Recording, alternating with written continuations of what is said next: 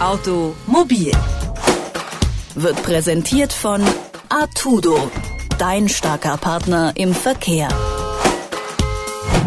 Liebe Zuhörerinnen und Zuhörer, schön, dass Sie auch in dieser Woche wieder reinhören bei Automobil. In äh, der vergangenen Woche habe ich mit meiner Kollegin Bernadette Huber über ein ja, neues Mietkonzept ähm, von Autos gesprochen und zwar von Volvo. Care by Volvo heißt das Projekt, das ja Autos zum monatlichen Festpreis All-Inclusive quasi vermietet. Ob sich das lohnt, wie attraktiv es äh, tatsächlich ist, das Angebot, das äh, können Sie natürlich gerne nachhören auf detektor.fm. Da gibt's die alte Folge von der vergangenen Woche, aber auch auf Spotify, Apple und Google Podcast. Auch bei dieser können Sie die Folge hören. In äh, dieser Woche sprechen wir über Ladepunkte. Das haben wir schon mal getan für E-Autos. Ähm, da gibt es mittlerweile in Deutschland ungefähr 13.500 öffentliche Ladepunkte. Es gibt aber nicht überall genügend Ladepunkte. Beispielsweise auf dem Land kommt es vor, dass man sein eigenes E-Auto nicht an öffentlichen ähm, Ladepunkten aufladen kann, weil es sie schlichtweg einfach nicht gibt. Deshalb braucht man private Ladepunkte. Wallbox heißt das Gerät, das man sich dann am Haus installieren kann oder installieren lassen kann. Ähm, der ADAC hat zwölf Wallboxen äh, getestet und ich habe mit Johannes Boos, dem Pressesprecher des ADAC, über den Test gesprochen und habe ihn gefragt, welche Wallboxen er empfiehlt und von welchen er abrät. Hallo, Herr Boos. Hallo, Herr Weimar. Jetzt mal ganz äh, plump gefragt, ähm, warum braucht man denn überhaupt eine Wallbox? Man kann doch das Auto eigentlich auch an die Steckdose hängen zu Hause. Normale Steckdosen und auch die Leitungen zu diesen Steckdosen, die sind nicht für eine Dauerlast ausgelegt. Wenn Sie zum Beispiel überlegen, bei Ihnen im Keller oder im Badezimmer, da steht eine Waschmaschine und die zieht auch den meisten Strom in den ersten zehn Minuten, um das Wasser zu erhitzen. Das heißt, da ist die Belastung für die Leitung, auch die Steckdose relativ kurz und ein E-Auto würde über viele Stunden den Strom aus der Leitung ziehen. Das ist auf Dauer gefährlich, kann auch zu Bränden führen. Deshalb ist eine Aufladung eines E-Autos an der normalen Steckdose wirklich nur im Notfall für kurze Zeit eine Option. Heißt, die äh, Wallbox sorgt vor allem für äh, mehr Sicherheit.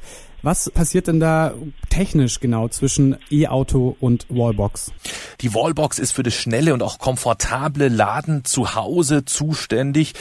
Der Ladevorgang muss ja nicht nur sicher sein, er muss auch zuverlässig funktionieren. Das heißt, wenn es einen Stromausfall für kurze Zeit geben sollte, dann muss auch diese Wallbox danach wieder weiterladen, damit das E-Auto eben zuverlässig geladen ist, wenn ich es auch nutzen möchte. Das ist das A und O für eine zuverlässige Elektromobilität. Sie haben äh, in Ihrem Test insgesamt äh, zwölf Geräte getestet und geprüft ähm, und das Ganze nach Leistungsklassen unterschieden.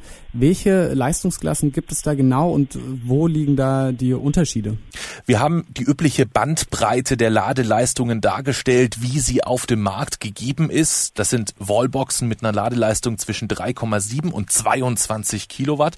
Das waren zwölf Modelle, die wir da getestet haben. Wir haben eben auf die Zuverlässigkeit geguckt, die Einfachheit der Bedienung und auch die Sicherheit. Im Ergebnis sieht man große Unterschiede. Sechs von diesen zwölf Boxen sind sehr gut oder gut und damit aus unserer Sicht auch empfehlenswert. Drei Boxen sind ausreichend, die hatten aber schon so große Schwächen, dass sie aus unserer Sicht nicht mehr empfehlenswert sind. Und drei Geräte hatten eklatante Mängel bei der Sicherheit. Die sind im Test dann mit mangelhaft komplett durchgefallen. Was waren denn da die ähm, Mängel, die beziehungsweise die häufigsten Mängel, die äh, Sie dabei entdeckt haben?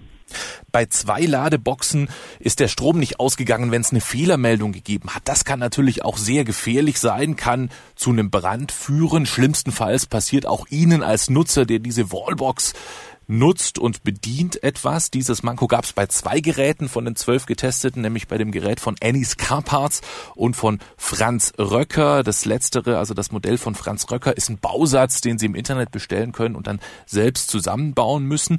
Bei der dritten mangelhaften Wallbox, die kam von Alphen, war unter anderem der Schutz gegen Gleichstromfehler zu langsam.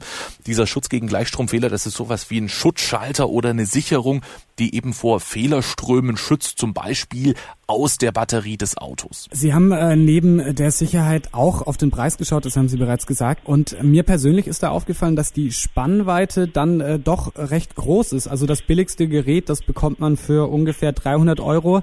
Das teuerste liegt bei circa 1900 Euro. Liege ich da mit meinem Instinkt richtig, wenn ich sage, 300 Euro, das ist so billig, das kann eigentlich gar nicht gut sein? Wir haben tatsächlich gesehen, dass die günstigen Modelle tatsächlich die waren, die bei uns im Test auch schlechter abgeschnitten haben. Am besten abgeschnitten hat eine 11 Kilowatt Wallbox von ABL. Die hat die Note 1,0 glatt bekommen. Der Hersteller Keba dann mit einer 4,6 Kilowatt Box die Note 1,3. Das waren beides Modelle preislich im Mittelfeld.